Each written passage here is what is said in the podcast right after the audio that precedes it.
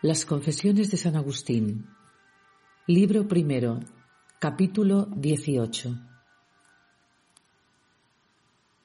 ¿Qué tiene de extraño que yo me dejara llevar así hacia las vanidades y me alejara de ti, Dios mío, cuando se me proponían como modelos que imitar a unos hombres que, si narraban hechos suyos, se vanagloriaban al ser alabados?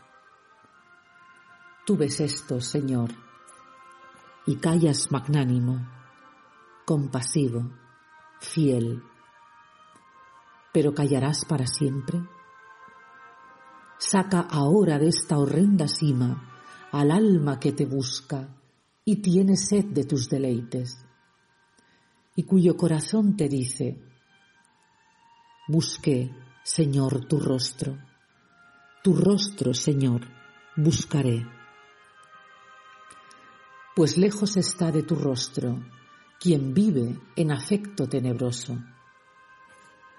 No es con los pies, ni recorriendo espacios de lugares, como uno se va de ti o se vuelve hacia ti.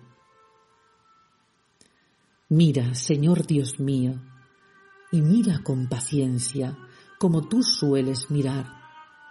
Mira con cuánto esmero observan los hijos de los hombres los pactos y convenios del lenguaje.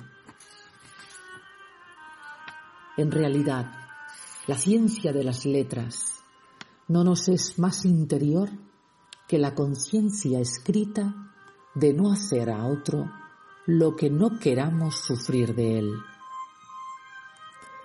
Qué secreto eres tú, habitando en silencio en las alturas, único Dios grande, que con ley indefectible esparces penosas cegueras sobre los goces ilícitos, cuando un hombre, anhelando la fama de elocuente, al perseguir ante un juez a su enemigo con odio implacable, rodeado de una multitud de hombres que lo admiran, cuida atentísimo, no vaya a equivocarse no vaya a ser más la palabra que el odio que lo mueve al hablar.